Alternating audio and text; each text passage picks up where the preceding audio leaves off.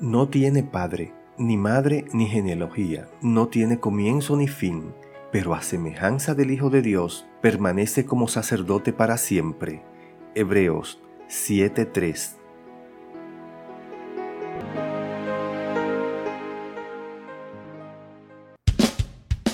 Les habla Yanko Lucero Cruz en su programa devocional De Camino a Damasco. Un encuentro con Jesús que cambiará su vida para siempre. Castillo fuerte es nuestro Dios. En la página de internet Holy Bible podemos leer que Melquisedec fue un rey y sacerdote contemporáneo de Abraham que debido a su repentina aparición y misteriosa desaparición, se han formado muchas especulaciones sobre quién era Melquisedec. Dice que algunos estudiosos consideran que Melquisedec pudo ser Enoch, un ángel, Zen o el Espíritu Santo, o incluso una aparición de Cristo preencarnado.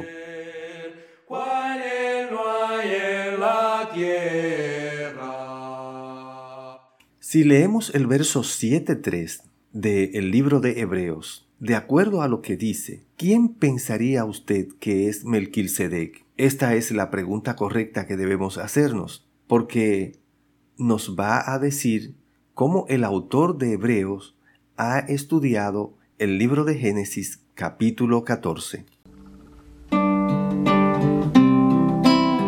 Hoy, en camino a Damasco, tendremos una clase dada por el autor de Hebreos de interpretación bíblica y de cómo se debe estudiar la palabra de Dios.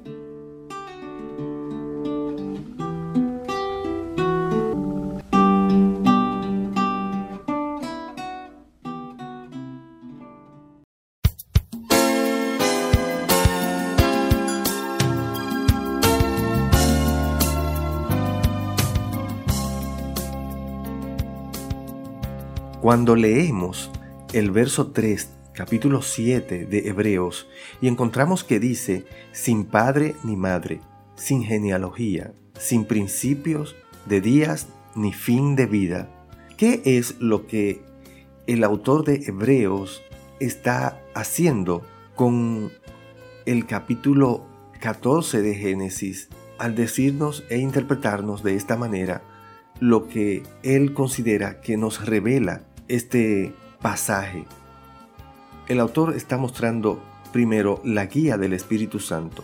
Él está hablando una revelación más amplia de lo que dice el texto original, pero no está inventando nada. No está diciendo cosas que el texto citado no dice.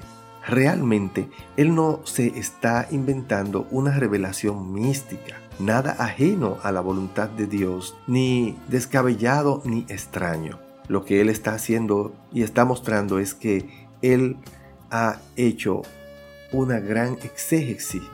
Exégesis es una explicación o interpretación de un texto, centrado en la literalidad con la intención de construir el significado original. Y es fantástico, porque esto es lo que Él está haciendo y nos está dando una gran lección que nos sirve para aprender cómo se interpretan las escrituras. Pensemos un poco. Génesis es conocido como el libro de las generaciones o la genealogía. El capítulo 5 comienza hablando de la genealogía de todos los hijos de Adán. Y en el capítulo 10 continúa con la genealogía de los hijos de Noé, enseñándonos acerca de el origen de todas las naciones. Así que el autor de Hebreos parece haber buscado su personaje, Melquisedec, que es lo que debe hacer cualquier estudioso en todo el libro de Génesis. Y vio y se encontró con algo extraño. Estuvo que haberlo estudiado completo el libro y lo que encontró es que este Melquisedec es el único personaje que no tiene genealogía. En todo el libro de Génesis, un personaje principal que no tenga genealogía le llamó la atención a el autor de Hebreos. Así es que Él nos presenta el personaje tal cual, sin padre, sin madre y sin genealogía en el libro de Génesis. Además, Él vio que es un personaje relevante porque Él dice en el versículo 4, consideren la grandeza de este hombre, a quien nada menos que el patriarca Abraham dio la décima parte del botín. Así que su conclusión no puede ser que Melquisedec no es un ser humano, no nacido, porque en el capítulo 5 del mismo libro de Hebreos, el autor nos dice, en el versículo 1, todo sumo sacerdote es escogido de entre los hombres. Él mismo es nombrado para representar a su pueblo ante Dios y ofrecer dones y sacrificio por los pecados. Por lo tanto, en segundo lugar, no se está refiriendo a la vida de Melquisedec, sino al resultado de su estudio. En el resultado de su estudio encontró esta verdad. En el libro de Génesis no hay genealogía ni referencia de su origen ni datos de procedencia. ¿Y qué es lo que está haciendo el autor de Hebreos?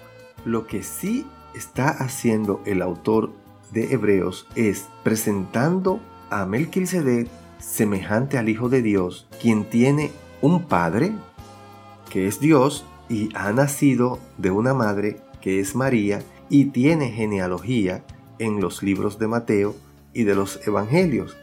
Él tampoco lo está presentando como superior a Jesús, pero sí que lo está presentando como un representante de Cristo en los tiempos de Abraham.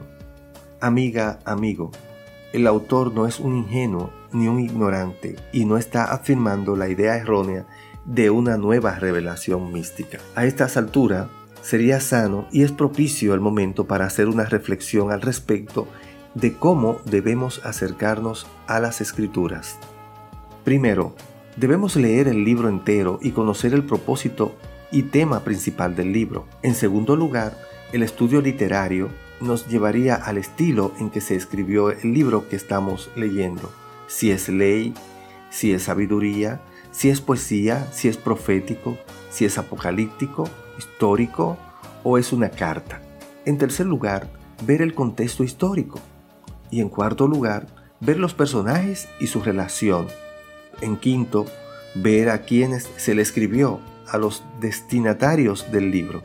Y luego, para finalizar, hacer una reflexión personal de cómo esto encuentra paralelos con el lector actual hacer los puentes para que tenga sentido en nuestros días. Amados hermanos, no olvidemos que siempre debemos pedir la guía de Dios por medio de su Espíritu para acercarnos a su palabra y luego hacer las siguientes preguntas. ¿Qué dice el pasaje? ¿Qué significa el texto? ¿Cómo se relaciona el texto? ¿Cómo se explica el texto? ¿Y qué está afirmando o refutando el texto? Oremos. Amado Dios, Padre Celestial, te pedimos y te rogamos que nos ayude a acercarnos a tu palabra con reverencia, Señor, buscando siempre la guía de tu Espíritu para que nos edifique con ella. Ayúdanos a ser responsables, Señor, a la hora de la interpretación personal y acercarnos a ella con un corazón temeroso de ti y de tu palabra. Y ayúdanos a conocer tu propósito para nosotros en ellas. En el nombre de Jesús. Amén.